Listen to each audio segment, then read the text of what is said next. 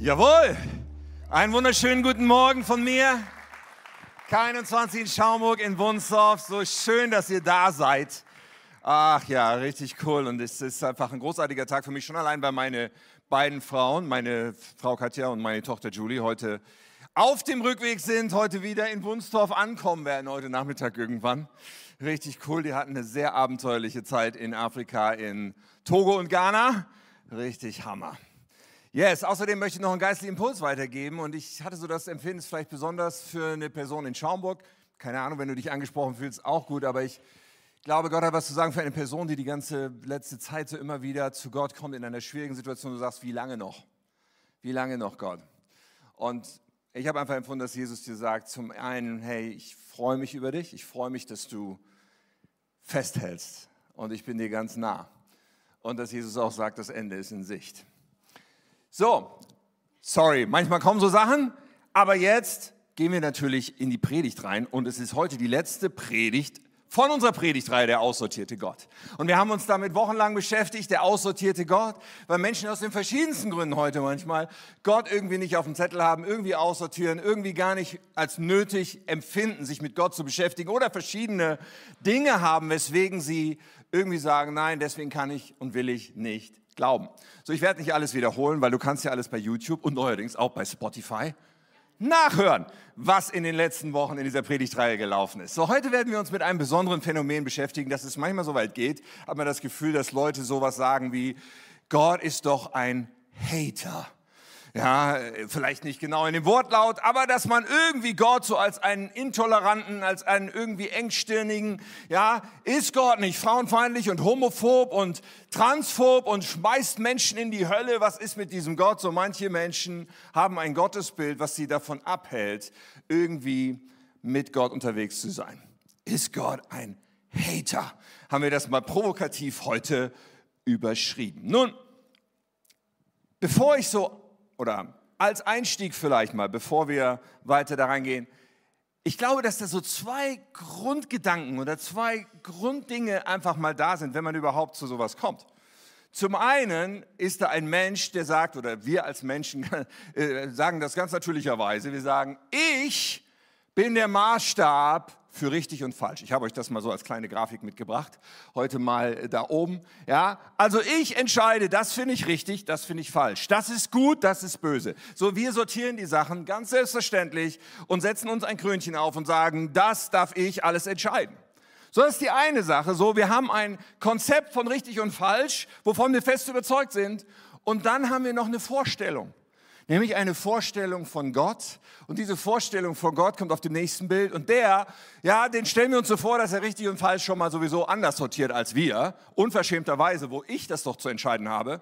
Und dass er dann auch noch, wenn bei ihm irgendwelche Dinge auf der Falschseite steht, auf der böse Seite steht, dass er dann auch noch als strafender Gott, so ich habe das mal mit diesen Blitzen hier symbolisiert, so stellen wir uns das vor. Und das lehnen viele Menschen heute ab. Ist Gott ein Hater? Und wir werden uns mit diesen beiden Dingen auseinandersetzen. Sowohl mit dem Menschen und wie gut er seinen Job so hinbekommt, den wir so für uns in Anspruch nehmen. Nämlich dieser Job, darüber zu entscheiden, was richtig ist und was falsch ist. Darüber die Instanz zu sein, was gut ist und was böse ist.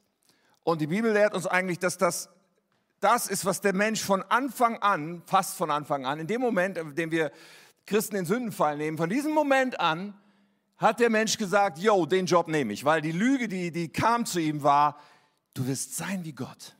Du wirst gut und böse unterscheiden können. Und seitdem ist der Mensch auf diesem Trip. So, und wir werden uns mal ganz kurz, so ich würde sagen, ein bisschen philosophisch vielleicht, damit auseinandersetzen, wie der Mensch seinen Job so macht in der Hinsicht. Und dann, im zweiten Schritt, werden wir dann von der Bibel her anschauen, wie das Gottesbild eigentlich ist oder sein müsste, jedenfalls wie die Bibel uns Gott aufzeigt. Und in beides werden wir hineingehen. Und einen kleinen Teaser zu diesem zweiten Teil habe ich schon, damit wir es gleich durch die philosophische Strecke der Predigt auch schaffen. So als kleiner Teaser, bevor wir äh, beten. 1. Johannes 4, Vers 8. Dort sagt Johannes, Gott ist Liebe. Gerade das Gegenteil unserer Überschrift, oder? Gott ist Liebe. Gottes Liebe zu uns zeigt sich darin, dass er seinen einzigen Sohn in die Welt sandte, damit wir durch ihn das ewige Leben haben und das ist die wahre Liebe. Nicht wir haben Gott geliebt, sondern er hat uns zuerst geliebt und hat uns seinen Sohn gesandt, damit er uns von unserer Schuld befreit. So viel vielleicht mal so als Hintergrund und als Aufwärmer für die Predigt. Jetzt beten wir noch zusammen. Himmlischer Vater, ich danke dir. Ich danke dir, dass eins so wahr ist, es gibt nur Leben bei dir und du lässt dich finden, wenn wir dich suchen und du möchtest zu uns reden, du hast jeden Menschen geschaffen, du liebst uns. Du liebst uns sogar, wie wir gerade gelesen haben, wenn wir dich nicht lieben und bevor wir dich lieben, bevor wir uns überhaupt auf den Weg zu dir machen. Und deine Liebe ist es, die uns sieht, auch heute. Ich bete, dass einfach jeder Mensch, der meine Stimme hört, ob im Raum, in Schaumburg, auf Spotify, ich bete, dass jeder Mensch eine Begegnung heute mit dir hat. In Jesu Namen. Amen. Okay, ich habe angekündigt, wir schauen erstmal so auf dieses richtig falsch des Menschen, auf unseren menschlichen, ich habe es mal genannt, den richtig falsch Kompass. So, wir schauen uns mal ein bisschen an, wie der Mensch diesen Job eigentlich so macht, bevor wir zu der Frage kommen, wie Gott ist und ob er womöglich ein Hater ist oder sowas. Wir beschäftigen uns erstmal mit uns Menschen. Und ich habe so gedacht, wir machen mal ein kleines gedankliches Experiment. Jetzt weiß ich nicht, wie alt du bist. Ja, wir haben eine wilde Mischung aus Altersgruppen. Ja, ich bin schon ein bisschen älter und ich habe mich reinversetzt in meine eigene Grundschulzeit. Okay? Also wir reden 1980. Da war ich sieben. Okay, und jetzt ein kleines Gedankenexperiment. Pass auf. Ich habe mir überlegt, so in meiner Erinnerung gekramt, 1980, wie war so das gesellschaftliche Klima oder das Gefühl von, was ist richtig, Common Sense mäßig nach dem Motto, so denken die meisten so, das sind die Sachen, die sind gut und das sind die Sachen, die sind falsch, okay? So wie das so war 1980 und wenn du schon da gelebt hast oder so, es kann sein, dass du das anders wahrgenommen hast. Es geht auch jetzt nicht so sehr darum, ob ich da in 100% in allem richtig liege. Aber ich habe so eine kleine Liste gemacht. 1980, als Tim in der Grundschule war, ist er aufgewachsen und das Gefühl war so, Amerika, das sind die Guten, Russland, Sowjetunion, das sind die Schlechten. Oder Wohlstand zu haben ist was Gutes, arbeitslos zu sein ist was Schlechtes. Man war pro Israel aus unserer Geschichte heraus, man war auf jeden Fall gegen Nazis. Das Bild war Vater, Mutter, Kind. Und was auf der Falschseite stand, war Schwulsein. Das war bei uns auf dem Schulhof leider ein Schimpfwort. So war die Realität. Hausfrau zu sein war irgendwie was Gutes und Ehrenhaftes in meinem kindlichen Rückblicksgefühl, von dem ich das wahrgenommen habe. Karrierefrau zu sein war eher was Suspektes, eher, okay, wird da die Familie vernachlässigt oder sowas. Äh, Männer, das Bild von Männern war, das können ruhig so Eroberer sein. Ist interessant, James Bond-Filme aus der Zeit zu gucken und mit James Bond-Filmen später zu vergleichen oder so. Softies waren eher nicht so angesagt. Monogamie war richtig. Pornos waren auf jeden Fall verkehrt. Alkohol zu trinken wurde ziemlich unkritisch gesehen, so habe ich das wahrgenommen in meiner Kindheit. Es wurde irgendwie bei mehr Gelegenheiten Alkohol getrunken, hatte ich das Gefühl. Und Drogen waren aber alle schlecht. Fleisch essen war gut. Vegetarier sein gab es sowieso nicht viele, war aber ziemlich suspekt. Und christliche Werte waren immer noch so, ja, ne, wir haben christliche Werte in unserer Gesellschaft, aber lass uns mal, und das stand dann wieder auf der schlechten Seite, lass uns mal nicht zu fromm sein. Ganz subjektiv. Ich weiß, es ist dünnes Eis. Vielleicht hast du das ganz anders erlebt, vielleicht hast du es auch gar nicht erlebt, weil du jünger bist. Keine Ahnung. Aber so war so das richtig und falsch, was ich so wahrgenommen habe, was herrschte in dieser Zeit. Jetzt spulen wir mal gut, 20, äh, gut 40 Jahre vor zu heute. Und jetzt wird es noch dünneres Eis, weil keine Ahnung, ob du meiner Einstellung zustimmst. Aber ich habe mir so gefragt, einer, der heute in der Grundschule ist, mit was wächst ein junger Mensch heute auf? So auf jeden Fall, richtig ist Klimaschutz. Atomkraft ist ganz falsch. Bedingungsloses Grundeinkommen sollte eigentlich jeder haben, aber hohe Gewinne sollten Unternehmen besser nicht machen. Viele junge Menschen sagen Free Palestine und haben jetzt das Pro-Israel ja auf die andere Seite geschoben. Und irgendwie ist es in der gesellschaftlichen und gerade bei jungen Menschen der Wahrnehmung, also wir sollten nicht nur tolerieren, sondern wir sollten affirmieren, also total umarmen und bestätigen, wenn jemand sich äh, der LGBTQIA-Bewegung zuordnet. Und auf der anderen Seite ist schlecht, wenn wir Heterosexualität als normativ darstellen. Und all das sage ich ohne Wertung, okay? Das, darum geht es mir heute nicht. Es geht mir auch nicht darum, ob du die Meinung so oder so teilst. Einfach nur ein Gedankenexperiment. Karrierefrau oder Frauen, die Karriere machen, gut. Bei Hausfrau setzen wir manchmal eher ein nur Hausfrau davor, als wäre das irgendwie was Schlechtes. Sei wer du sein willst, ist so ein Slogan, wenn es um Identität geht. Ja, das Bild von Männern oder auch von Frauen, sei wer du sein willst. Und Diskriminierung ist auf jeden Fall schlecht. Pornos sind total normal. Auch in der Grundschule bekommen viele Kinder schon Berührung damit. Normen für Sexualität werden abgelehnt. Und Marihuana legalisieren wir gerade. Ja, mal sehen, wie das noch weitergeht. Und Bundesjugendspiele, warum habe ich das auf die andere Seite? Ich glaube, was so manchmal so in der Kritik steht, ist, wir sollten nicht so leistungsorientiert sein und sollten auch keine Urkunden verteilen und am besten gar keine Schulnoten. Okay, dafür steht das für mich so. Vom Gefühl her, Veganismus ist schick und in, Massentierhaltung ist auf jeden Fall schlecht. Und jedem hat, jeder hat seine Wahrheit. Also nicht irgendwie, also zu sagen, christliche Wurzeln, so ist doch alles Quatsch, sollten wir alles hinter uns lassen. Jeder hat seine Wahrheit. So nochmal. Es geht jetzt nicht um meine Meinung oder so. Ich sage das ohne Wertung. Es ist ein kleines Gedankenexperiment. Ich möchte uns einladen, quasi auf die Metaebene, auf die Ebene darüber zu gehen und zu sagen, okay, selbst wenn ich vielleicht einzelnen Punkten nicht zustimme oder ich das anders formulieren würde, ich glaube, was wir hoffentlich alle sehen ist, zwischen 1980 und 2024 hat sich eine Menge verändert. In dem, wie Menschen in unserer Gesellschaft in Deutschland sagen, das ist richtig und das ist falsch. Wie der, der Mainstream, wie, wie diese gesellschaftliche Stimmung so ist. Viele Dinge haben sich komplett verändert. Manche haben sich komplett umgedreht. Manche Sachen sind einfach unwichtig geworden. Andere scheinen jetzt unheimlich wichtig zu sein. Es gibt viel Veränderung. Und ich glaube, dass diese Wahrnehmung erst einmal hilfreich ist. Weil das ganz Interessante ist ja dann, wenn wir diese ganze Veränderbarkeit sehen und wir wissen nicht, was 2060 auf der Liste stehen will, wäre hochinteressant, oder? Was in 40 Jahren wohl die Menschen in Deutschland auf die Liste schreiben würden. Wir wissen es nicht, aber interessant ist das wahrzunehmen und der Mensch in seiner Eigenschaft, ich lege fest, was richtig und falsch ist, der, der tut das mit einer großen Selbstverständlichkeit. Ist ganz klar, dazu habe ich das Recht. Wir Menschen, wir sagen das, die gesellschaftliche Mehrheitsmeinung und so weiter. Also das ist eins. Wir, wir, wir finden es ganz normal, der Maßstab zu sein. Und dann haben wir so die Eigenschaft, dass wir denken, früher, die waren einfach doof. Die hatten einfach noch keinen Durchblick. Ja, es mag manche ältere Menschen vielleicht sagen, die sagen so, früher war alles besser. Aber die meisten Menschen so in, in, mitten im Leben und so weiter, die, die schauen so herab auf früher. Früher, die waren dumm. Im Grunde sind wir heute der Höhepunkt der Erkenntnis. Wir können uns auch nicht vorstellen, dass man in 20, 30, 40 Jahren zu anderen Ergebnissen kommt als wir heute. Weil wir wissen ja ganz genau, was richtig und falsch ist, oder? Ganz spannend ist das auch, wenn wir uns dann noch im Jahr 2024 mal so ein bisschen umgucken oder vielleicht mal ein paar Reisen machen in andere Kulturen, in andere Länder und feststellen, dass auch im heutigen 2024 Menschen es vielleicht ganz anders sehen als wir.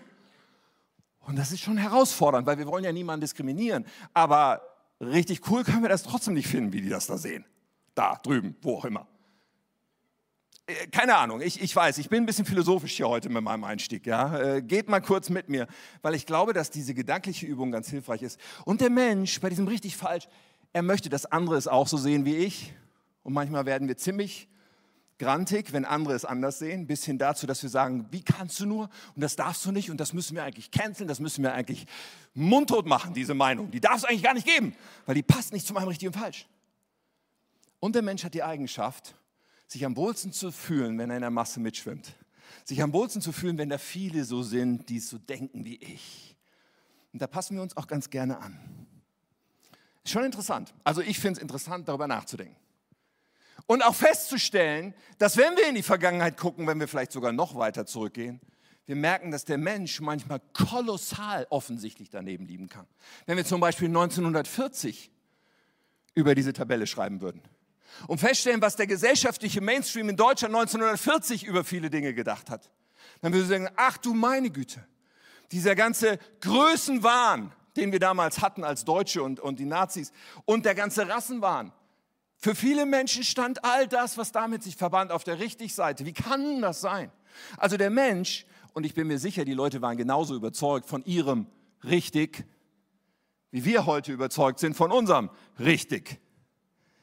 Also einfach mal kurz festzuhalten, es kann schon sein, dass man komplett überzeugt ist und komplett falsch liegt. Okay? Aber das ist unser Job. Wir sagen, ich definiere richtig und falsch.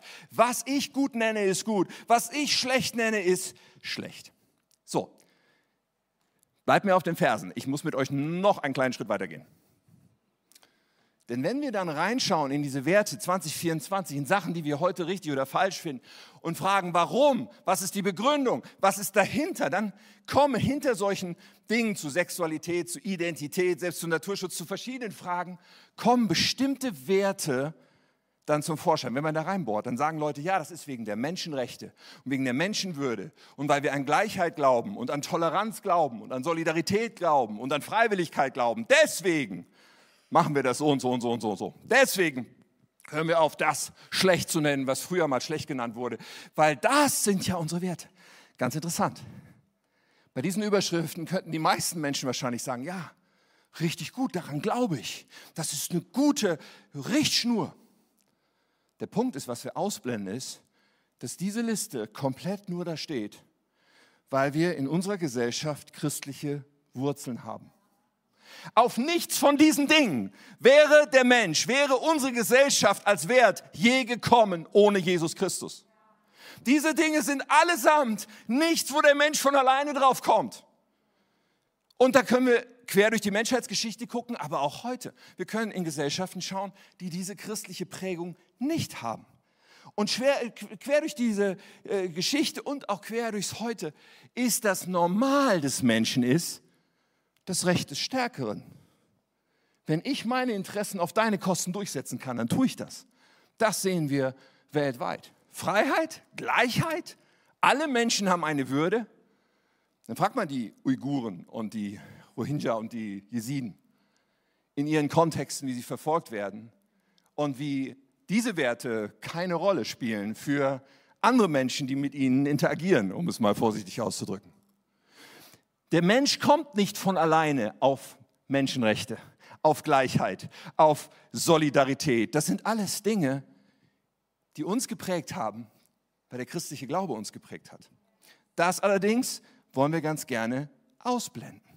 Oder denken wir darüber nach, wenn wir über Homosexualität oder Transsexualität reden, reden wir danach, was passiert, wenn ein Mensch sich outet und sagt, das bin ich, das lebe ich, wenn er sich outet in einer christlich geprägten Gesellschaft heute, kann er damit rechnen, dass er sagt, alles cool, kannst du machen.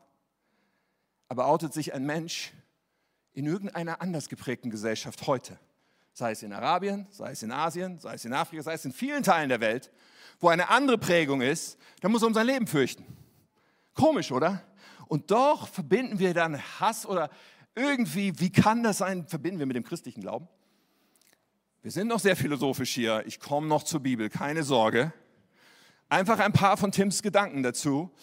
Und die finde ich hochinteressant, auch bei der Frauenfrage. Es ist für mich absolut absurd zu sagen, okay, Jesus war frauenfeindlich oder sowas, weil auch, auch die Gleichberechtigung der Frauen, die Emanzipation und so weiter, sie ist in christlich geprägten Gesellschaften entstanden, weil das so sehr mit Jesus zu tun hat. Ja, wir können sagen, dass die Menschheitsgeschichte von einer starken Unterdrückung von Frauen geprägt ist. Frauen sind immer wieder unterdrückt worden und sie werden heute immer noch in vielen Gesellschaften massiv unterdrückt. Aber in den christlichen Gesellschaften ist zumindest ein anderer Gedanke irgendwann dann doch durchgekommen, auch wenn selbst christlich geprägte Gesellschaften viele Mühe hatten, das zu begreifen. Aber Jesus selber war ein absoluter Revolutionär, was genau dieses Thema angeht. Er hat in einem Umfeld kulturell gelebt, wo Frauen wenig Rechte hatten, wenig Wertschätzung genossen, wo sie von Bildung ferngehalten wurden, wo sie nicht, vom nicht am religiösen Leben teilnehmen durften ganz oft, wo sie, äh, äh, äh, ihnen so viel verweigert wurde, inklusive auch in der Öffentlichkeit über Kontakt zu Männern zu haben, war No-Go und vieles mehr. Und dann schauen wir uns Jesus an in den Evangelien sehen, das ist mindblowing. Jesus setzt sich über all das hinweg, was in seiner Zeit normal war. Er sagt einfach, das ist mir doch egal, ich behandle Frauen ganz anders, nämlich mit Wertschätzung, mit Würde, mit, mit, mit, mit einem Konzept von, ich habe da keine Berührungsängste. Und vielleicht willst du wissen, ja, wo steht das denn oder so. Ja, Jesus sprach zum Beispiel mit Frauen in der Öffentlichkeit gegen jede Konvention. Kannst mal Johannes 4 lesen, die Frau im Jakobsbrunnen. Jesus wertschätzte Frauen, er, er stellte sie als Beispiel heraus an vielen Stellen. Er hatte mit Maria und Martha zwei Frauen im allerengsten Freundeskreis. Und dann, für mich der Hammer, die ersten Zeugen der Auferstehung. Es waren Frauen. Warum ist das was Besonderes? Weil Frauen vor Gericht in dieser Zeit damals überhaupt keine Kraft hatten als Zeugen. Sie wurden überhaupt nicht als Zeugen anerkannt. Aber die ersten Zeugen der Auferstehung von Jesus Christus, Frauen. Und Jesus hatte unter seinen Jüngern Frauen, die mit dabei waren, die es mitgetragen haben. Du sagst, Moment mal, das war doch so eine Boyband, zwölf Jungs. Ja, wir lesen mal kurz da rein, Lukas 8. Ich hoffe, wir haben das hier oben, genau. Jesus nahm seine zwölf Jünger mit und einige Frauen, die er geheilt und von bösen Geistern befreit hatte. Dazu gehören Maria Magdalena, Johanna, Susanna und viele andere, die Jesus und seine Jünger durch das, was sie hatten, unterstützen. What? Was Jesus hier tut, Du kannst es nicht überbewerten, wie komplett gegen die Kultur, komplett gegen das Übliche in seiner Zeit das war. Und auch in den ersten Kirchen, die dann entstanden sind, als Jesus in den Himmel gefahren war, waren Frauen gleichwertig und geschätzt mittendrin. Und Paulus und, und die anderen, sie haben so viele Frauen als hochrangige Mitarbeiter, die aufgezählt werden. Und wir denken, wow, ja, in der Kirchengeschichte ist davon manches umkämpft gewesen, ist da manches auch nicht gut gelaufen. Aber wenn wir wirklich zum Ursprung gehen, zu Jesus, dann sehen wir, von ihm stammt Frauenfeindlichkeit ganz sicher nicht. Und so geht es bei allen möglichen Dingen, dass wir feststellen dürfen, wenn wir zu Jesus gehen, dann finden wir die Wurzel, dann finden wir die Quelle für viele Werte, die uns heute so selbstverständlich erscheinen und so kostbar erscheinen. Er ist eigentlich derjenige. Und Menschen von alleine wären auf diesen Schluss nie gekommen. Und heute tun wir so, als müssten wir ihn verantwortlich machen für was schief läuft oder so obwohl erst er uns überhaupt auf die Idee gebracht hat, ein Problem zu haben mit gewissen Dingen. Wow. Also ich finde das erstmal einen interessanten Gedankengang zugegeben.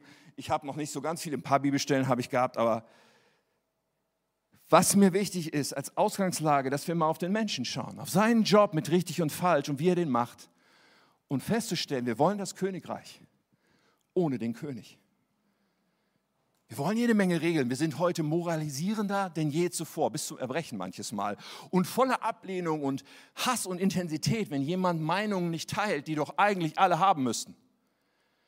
Nur was es nicht mehr gibt in diesem Königreich ohne König, ist diesen König der Gnade haben kann, wenn irgendjemand scheitert an irgendeiner dieser Regeln, die wir da aufstellen.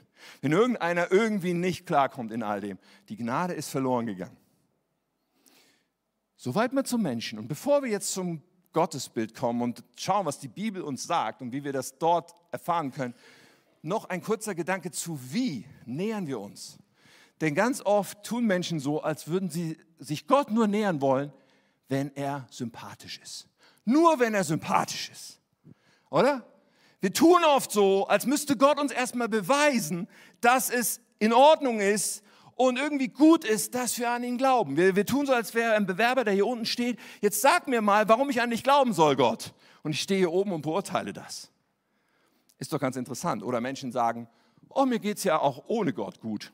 In unserer Gesellschaft ziemlich verbreitet. Gerade letzte Woche hat das noch ein Freund von mir zu mir gesagt.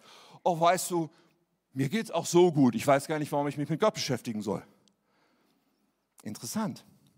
Aber die Frage, ob Gott irgendetwas gut oder schlecht findet und ob das dann gut oder schlecht bei mir ankommt. Die Frage, ob er mir sympathisch ist, das ist eigentlich gar nicht die entscheidende Frage. Wenn dieser Gott real ist, ist genau das die Frage, ist es wahr? Die Frage haben wir aussortiert. Ja, Wahrheit ist ja eine persönliche Sache. Du hast deine Wahrheit, ich habe meine Wahrheit. Aber das ist ehrlich gesagt völlig unlogisch. Die Frage ist, ist es wahr mit diesem Gott? Das ist nicht die erste Frage, ob er sympathisch ist. Ja, und Gott ist nur gut. Ja, Gott ist nur, wenn wir da bis auf den Grund graben, werden wir absolute Güte finden. Nur, das ist trotzdem nicht die Frage, selbst wenn Gott nicht gut wäre. Ja, ich nehme immer dieses Beispiel. Stell dir vor, ein bewaffneter Psychopath würde vor dir stehen mit gezogener Waffe und dich bedrohen und sagen, du musst jetzt das tun, was ich von dir will. Es wird dir doch nichts nützen, wenn du dann sagst, hm, du bist mir nicht sympathisch ich glaube nicht an dich. Verstehst du, das sind einfach Fakten. Da ist eine Realität. Und wenn Gott Realität ist, wenn er wahr ist, dann ist die Frage, ob er zu meinem sowieso schon niceen deutschen Wohlstandsleben noch irgendwie ein bisschen mehr dazu addieren kann, die ist eigentlich gar nicht wichtig. Da ist die Frage, ob er bestimmte richtige und falsche Sachen so sieht, wie ich sie sehe, oder vielleicht ganz anders. Die ist auch nicht zuerst mal wichtig. Zuerst mal ist wichtig, ist er wahr?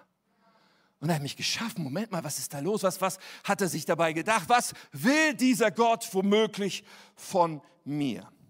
Und ich will sagen, wenn so eine Überschrift ist wie ist Gott ein Hater, ich stehe ja auch als Prediger in der Versuchung zu sagen, okay, wie, wie kann ich Gott jetzt gut rüberbringen? Wie kann ich Jesus rüberbringen, dass alle an ihn glauben und sagen, oh, der ist so nett. Jesus ist so nett, dann will ich doch auch an ihn glauben. Das ist eine gewisse Versuchung, in der wir heute als Christen auch oft stehen. Ja, lass uns das, lass uns das nicht so steil ausdrücken. Ja, das könnte Leute dazu bringen, zu glauben, dass Gott irgendwie ein Hater ist, irgendwie nicht so gut drauf ist. Lass uns lieber, lass uns das ein bisschen netter ausdrücken oder so ein bisschen abschwächen. Selbst geistliche Leiter heute sagen Sachen wie, ach ja, am Ende, oh ja, das, es kommen schon alle in den Himmel. Hölle? Ah, nee, Hölle gibt es bestimmt gar nicht. Und, und, und auf dem Kirchentag sagt jemand, Gott ist queer. Kann man alles machen? Man kann versuchen, das irgendwie alles abzumildern und weich zu waschen, bis dann irgendwie vielleicht unsere heutige Gesellschaft Gott auch nett findet. Es nützt nur niemandem was. Zum Glauben kommt sowieso niemand dadurch. Und am Ende des Tages tun wir Menschen und Gott einen Bärendienst mit so einem Ansatz. Ich könnte also heute auch sagen, ja, ja, Gott meint das gar nicht so. Klammer auf, und manche Sachen meint er wirklich nicht so, die manche Leute von ihm denken, wie er sie denkt. Aber Klammer zu, das ist nicht entscheidend, ob er es so meint, sondern entscheidend ist ja erst einmal, Moment mal, ist das wahr? Und, und, und wenn das die Wahrheit ist, dann gibt es doch nur eine Reaktion, nämlich ich beuge meine Knie und sage, du bist der König. Du bist der, der richtig und falsch schon längst definiert hat. Und da steht keine Jahreszahl dran. Das ist immer die gleiche Jahreszahl oder immer die, immer die gleiche Liste, egal welches Jahr. Okay.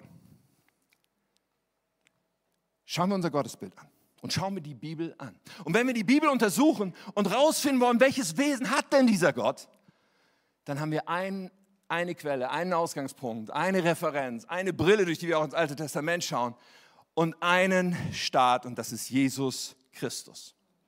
Jesus Christus. Und dazu lese ich uns jetzt mal Johannes 1 vor, weil hier etwas ganz Wichtiges gesagt wird für uns heute. Vers 14. Er, Gott, ist damit gemeint, der das Wort ist, wurde Mensch. Gott wurde Mensch und lebte unter uns. Er, jetzt geht es um Jesus, der Mensch, der, der, der Gott wurde, er war voll Gnade und Wahrheit. Gnade und Wahrheit. Und wir wurden Zeugen seiner Herrlichkeit, der Herrlichkeit, die der Vater ihm, seinem einzigen Sohn, gegeben hat. Hochinteressant. Hochinteressant. So, hier werden zwei Begriffe, also Gott wurde Mensch, in Jesus ist mindblowing. Und dann werden hier zwei Wesensmerkmale genannt, die wir unbedingt uns merken müssen, nämlich Gnade und Wahrheit. Es ist wie zwei Leitplanken. Wenn wir herausfinden wollen, wie ist Gott, brauchen wir beide Leitplanken. Leitplanken sind dazu da, dass du auf keiner Seite der Straße in den Graben fährst. Und wenn wir eine dieser Leitplanken weglassen, landen wir wahrscheinlich im Graben. Nein, es gibt Gnade und es gibt Wahrheit. Fangen wir mit Wahrheit an. Wahrheit hat damit zu tun, dass Gott die absolute Wahrheit ist. Es ist nicht beliebig für uns festzulegen, was die Wahrheit ist. Gott hat es schon längst. Er ist es in Person. Und das richtig und falsch, das gut und böse ist schon längst definiert und wird sich auch nie ändern, lässt sich auch nicht verwässern. Jeder Versuch, das zu verwässern, wird uns am Ziel vorbeiführen. Er ist die Wahrheit. Mit dieser Eigenschaft Gottes können wir andere Eigenschaften Gottes auch in Verbindung bringen. So etwas wie Gott ist heilig. Was bedeutet das? Es bedeutet, dass Gott nur gut ist nur rein ist, aber auch das Nichts, was nicht so ist, was nicht heilig ist, was böse ist, was egoistisch ist, nichts kann, kann überhaupt in seiner Gegenwart existieren. Das ist unmöglich, weil er heilig ist. Es ist wie etwas, was alles andere komplett ab, abstößt äh, sozusagen. Es ist nicht möglich, etwas Unheiliges zu Gott zu bringen. Er ist heilig. Was auch auf dieser Seite vermerkt werden kann, ist, Gott ist gerecht. Diese Welt ist ungerecht, oder? Und wenn du sagst, warum ist die Welt dann so ungerecht, dann die Predigt vor zwei Wochen, da ging es um diese Fragen. Kannst du dir nochmal anhören auf Spotify. aber Gott ist gerecht. Bedeutet, er wird auch Gerechtigkeit herstellen. Ja, hier ist so vieles ungerecht, aber der Tag wird kommen, wo Gott Gerechtigkeit herstellen wird, weil Gott gerecht ist. All diese Dinge stehen auf dieser Seite und stehen fest. Aber alles, was auf dieser Seite steht, kreiert auch ein dickes Problem für uns, für dich und mich. Denn alles, was da steht, sind wir nicht.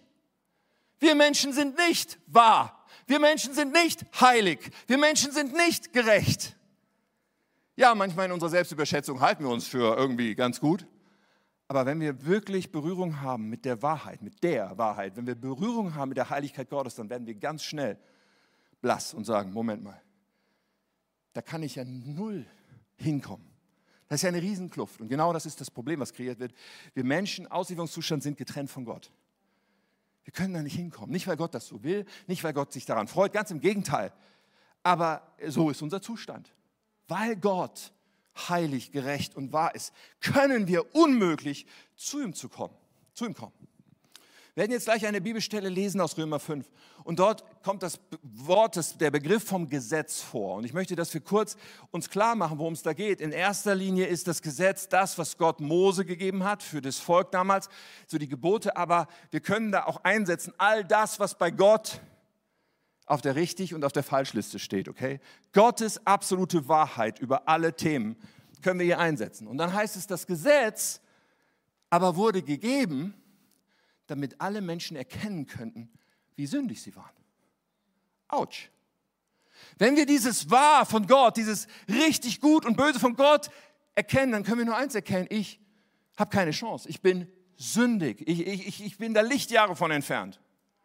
So, und jetzt ist ja die Frage, wie reagiert Gott? Reagiert er jetzt mit Hate? Reagiert er mit Strafe? Reibt er sich die Hände und sagt, jetzt freue ich mich aber, dass ich Leute in die Hölle werfen kann?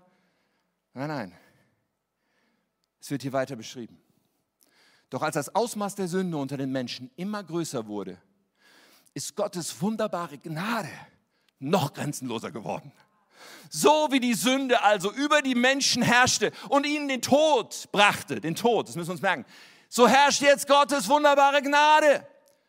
Durch sie werden wir vor Gott gerecht gesprochen. Das, was wir nicht haben, Gerechtigkeit, das, was wir nicht haben, Heiligkeit, all das gibt uns Gott. Und wir gewinnen durch Jesus Christus unseren Herrn das ewige Leben. Die Reaktion Gottes darauf, dass wir seine Standards unmöglich erreichen können, ist nicht uns zu verdammen, sondern uns ein Angebot zu machen. Und dieses Angebot lautet Gnade. Hier müssen wir verstehen, was wir eigentlich verdienen, ist Tod. Tod meint etwas Doppeltes, nicht nur der Tod unseres Körpers, sondern es meint darüber hinaus einen geistlichen, ewigen Tod, ein Getrenntsein von Gott in alle Ewigkeit. Aber Jesus will uns genau davon erlösen. Er, er, er, bietet uns Gnade an. Gnade ist etwas, was wir nicht verdienen. Es ist ein Geschenk. Und zwar was? Nämlich, dass das, was uns von Gott trennt, dass die Schuld, die wir auf unserem Leben haben, die unmöglich zu Gott kommen kann, dass Jesus, weil er Mensch wurde, diese Schuld an das Kreuz bringt, selbst stirbt als Opfer dafür, um anschließend uns Gnade anzubieten. Du darfst jetzt heilig sein, gerecht, gut vor Gott stehen. Wow, das ist crazy wie abgefahren, diesen Gott als irgendwie Hater anzusehen. Nein, Gott ist Gnade, denn er ist Liebe. Und das haben wir eingangs gelesen. Gott ist Liebe. Und da geht es auch um Jesus. Da geht es darum, dass Jesus in die Welt kam, weil Gott Liebe ist. Da geht es darum, dass er uns zuerst geliebt hat. Auch dann, wenn du hier vielleicht sitzt oder wo immer du das hörst, vielleicht sagst du, Gott kann ich nichts mit anfangen. Ja, dann darf ich dir trotzdem eins sagen, Gott liebt dich, trotzdem. Ja, selbst wenn du über ihn schimpfst, Gott liebt dich. Das, da, äh, schon bevor wir ihn geliebt haben, liebt er uns. Das ist sein Wesen. Er kann gar nicht anders. Nun, jetzt müssen wir das verstehen. Die Wahrheit steht. Sie wird auch nicht aufgeweicht. Der Weg funktioniert nicht. Wir weichen das auf, was die Wahrheit ist. Aber da ist die Gnade. Es ist das große Angebot, was Gott uns macht aus Liebe, aus seinem zentralen Wesen. Wenn wir jetzt sagen, naja gut, da ist ja die Gnade, dann ist ja egal, was ich mache, oder? Dann kann ich ja mit meinem richtig und falsch weiter unterwegs sein und mein Leben so leben, weil es gibt ja Gnade. Und da haben wir ein riesen Missverständnis. Gott möchte uns nicht nur frei machen von den Konsequenzen unserer Schuld, sondern Gott möchte uns frei machen von der Lüge. Er möchte uns frei machen davon, dass wir uns anmaßen, richtig und falsch definieren zu können. Er möchte uns frei machen durch die Wahrheit und dadurch, dass wir sagen, du bist mein Herr. Und von jetzt will ich immer mehr verstehen, was dein Gut und Böse ist, was dein richtig und falsch ist. Und dadurch kommt Freiheit. Jesus drückt es so aus, ihr werdet die Wahrheit erkennen und die Wahrheit wird euch frei machen. Johannes 8, Vers 32. Und dann sagt er ein paar Verse später, einmal klicken bitte auf die nächste Folie. Ihr werdet die Wahrheit erkennen und die Wahrheit wird euch frei machen. Dann sagt er noch, nur dann, wenn der Sohn euch frei macht, seid ihr wirklich frei. Wir halten es für Freiheit, tun und lassen zu können, was wir wollen. Oder mit unserer brillanten Höhepunkt-Erkenntnis vom Jahr 2024 unterwegs zu sein und zu glauben. Also, mehr Licht kann der Mensch niemals mehr sehen, als das, was ich glaube, was richtig und falsch ist. Nein, nur die Wahrheit macht uns frei. Und die Wahrheit finden wir nur bei einer einzigen Quelle, nämlich der Wahrheit Jesus. Und nirgendwo sonst. Wow. In diesem Licht, es könnte ja nicht krasser sein, als dass wir Gott als, als Hater machen. Wir machen unsere eigenen Regeln und canceln jeden, inklusive Gott, der da nicht ins Konzept passt, trotz unserer christlichen Wurzeln. Aber wie anders ist es, wenn wir diesem Gott begegnen? Das ist, womit ich auf die Zielgerade kommen möchte. Wir können der Gnade und der Wahrheit als einem untrennbaren Paket, möchte ich sagen, begegnen. In Jeremia 29 wird es so ausgedrückt, und ich hätte auch Jesus zitieren können, andere Stellen aus dem Neuen Testament, aber in Jeremia 29 sagt Gott, Vers 13, wenn ihr mich sucht, werdet ihr mich finden. Ja, wenn ihr ernsthaft mit ganzem Herzen nach mir verlangt, werde ich mich von euch finden lassen, spricht der Herr. Das ist die lohnendste Reise, die ein Mensch antreten kann, sich auf die Suche zu machen nach diesem Gott. Aber wen suchen wir da? Wir suchen Gnade und Wahrheit. Und bitte nicht nur eins davon. Und für uns Christen ist es so wichtig, dass wir auf keiner Seite vom Pferd fallen. Auf der einen Seite, wir brauchen den Menschen nicht die Wahrheit um die Ohren zu hauen, die wir glauben erkannt zu haben, was ja auch leicht mal fehlerhaft sein kann. Aber auf der anderen Seite brauchen wir die Wahrheit auch nicht weich zu spülen. Brauchen wir auch nicht irgendwie abzumildern. Ja, das ist zu tough, das sollte man lieber keinem sagen. Nein, nein. Jesus ist Menschen begegnet. Immer mit Liebe, mit offenen Armen, aber niemals mit Verwässerung. Er hat das hingekriegt. Er ist unser Vorbild. Und es braucht so sehr Christen, die mutig sind und die sagen, come on, ich stehe zu diesem Glauben. Ich weiß, dass ich die beste Botschaft zu überbringen habe, die es überhaupt nur gibt. Und es ist ein Gott, der Liebe ist, ein Gott, der Gnade ist, ein Gott, der wirklich Freiheit hat. Ein Jesus, der gesagt hat, ich schenke das Leben in Fülle. Aber bitte, es ist auch die Wahrheit. Und ehrlich gesagt gibt es für mich auch nicht so viele Gründe, sich mit Gott zu beschäftigen, außer er ist wahr. Ja, in Deutschland. Ich kann mir mein Leben auch so nett machen, könnte man denken. Und viele Deutsche denken das. Das Problem ist nur, wenn wir die Wahrheit verpassen, verpassen wir alles. Wir, wir sind betäubt. Wir reden uns ein, alles ist schön. Aber der Tag kommt, wo die Wahrheit uns vor Augen steht, nämlich der Tag, wo wir vor Jesus stehen. Und deswegen ist es so wichtig, dass wir uns innerlich aufstellen, manchmal auch äußerlich und sagen, hey, ich glaube an Jesus. Und er ist die Liebe. Aber er ist auch die Wahrheit. Ich kann dir nicht versprechen, dass ich immer weiß ganz genau, was die Wahrheit ist. Aber ich kann dir den Weg zeigen zu der Quelle. Und wenn du da ankommst, selbst wenn du realisierst, und Klammer auf, jeder Mensch realisiert es auf dieser Suche. Wir nähern uns Jesus und jeder Mensch realisiert, ich bin ein Sünder. Nicht nur der mit irgendeinem bestimmten Thema, welches auch immer es ist. Alle Menschen realisieren, wenn ich mich diesem Gott nähere, wow, ich bin verloren. Ich bin völlig aufgeschmissen. Aber dann ist er diese ausgestreckte Hand mit Gnade. Ich mache dich rein. Ich mache dich frei. Und ich liebe dich. Diesen Gott wollen wir repräsentieren.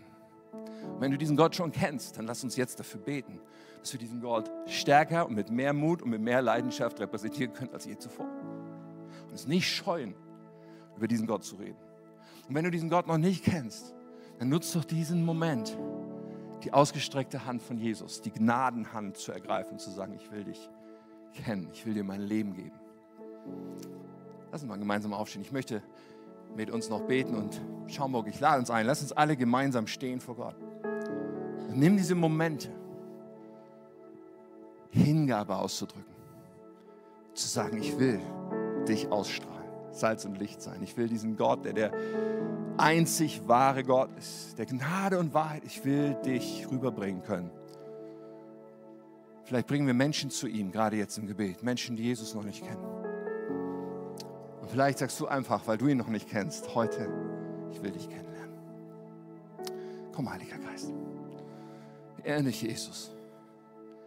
Du hast uns geliebt bevor wir dich geliebt haben. Oh, wie wahr ist das? Und ich habe dich abgelehnt, bevor du mich gefunden hast. Und so viele Menschen wollen nichts von dir wissen. Und du hörst nicht auf, um uns zu werben, zu ziehen, einzuladen.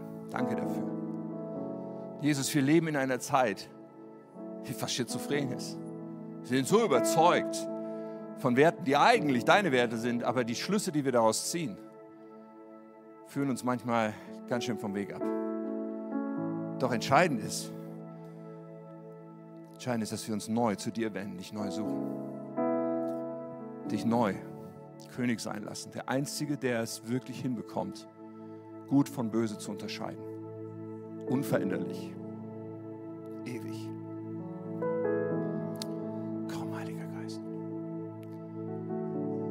Bete für Mut. In der Arbeitsstelle, Schule, Universität, Nachbarschaft. Ich bete, dass wir mutig sind. Ich bete, dass wir nicht irgendwie defensiv rumlaufen, weil irgendwie der Wind manchmal irgendwie das Christsein und unsere Prägung da ablehnen. Nein, ich bete, dass wir mutig sind und sagen, Moment mal, das, was Leben ausmacht, kommt von Jesus.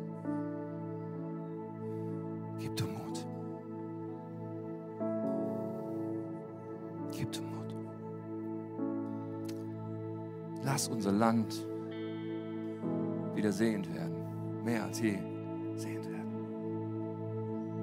Jesus. in diesem Gebetsmoment, egal wo du bist, in Schaumburg oder hier oder sonst wo, du hast jetzt die Möglichkeit, Jesus dein Leben anzuvertrauen. Und ich möchte dich das fragen, ob du Jesus kennst. Ob du Jesus eingeladen hast, dein Herr zu sein. Nicht nur Gnade und Liebe, die wir uns wünschen und die wir manchmal in Notsituationen anrufen, sondern zu sagen, nein, du bist Wahrheit. Du bist der Maßstab. Sei mein Herr. Du kannst ihn heute einladen in dein Leben. Ich möchte dir gerne helfen dabei mit einem Gebet, was wir gleich beten. Ein Gebet, was du zu deinem Gebet machen kannst, wo du sagen kannst, damit drücke ich das aus. Jesus, dir gehört mein Leben. Bevor wir aber beten, wenn die Augen geschlossen sind, einfach um Privatsphäre zu geben, möchte ich dich bitten, dass du dir klar wirst, ob das heute deine Entscheidung ist. Dass du für dich klar bist, okay, heute werde ich Jesus mein Leben anvertrauen. Wenn das so ist, dann hilft es dir, das äußerlich ein bisschen zu machen und einfach mal deine Hand hochzustrecken. So als würdest du einschlagen in die Hand von Jesus, die, der, die er dir entgegenstreckt. Wenn du also heute hier bist und sagst, oder in Schaumburg oder wo immer, Jesus, heute will ich dir mein Leben geben, bevor wir zusammen beten, strecke mal deine Hand entgegen. Gerade jetzt. Streck mal deine Hand aus und sag heute Dankeschön. Heute Dankeschön. Heute gebe ich dir mein ganzes Leben. Sei mein Herr, sei mein Retter. Und dann drücken wir das aus im Gebet in einem Augenblick. So gut. So gut. Sehr gut. Okay, wir beten zusammen. Lass uns alle mitbeten. Alle, wenn du Jesus kennst, bete auch mit. Und das ausdrücken. Und mach du, wenn du heute diese Entscheidung triffst oder erneuerst, dann mach es zu deinem ganz bewussten Herzensgebet, das auszudrücken. Wir beten. Lieber Jesus, ich komme jetzt zu dir, weil ich dir mein ganzes Leben anvertrauen will. Vergib mir meine Schuld. Räum alles weg, was mich von Gott trennt. Schenk mir deine Gnade. Füll mich mit deinem Heiligen Geist. Mach mich zu einem Kind Gottes. Und leite mein Leben. Zeig du mir, was wirklich gut und böse ist. Ich will dir nachfolgen für den Rest meines Lebens. Danke, dass du mich so sehr liebst. Danke, dass ich jetzt zu dir gehöre.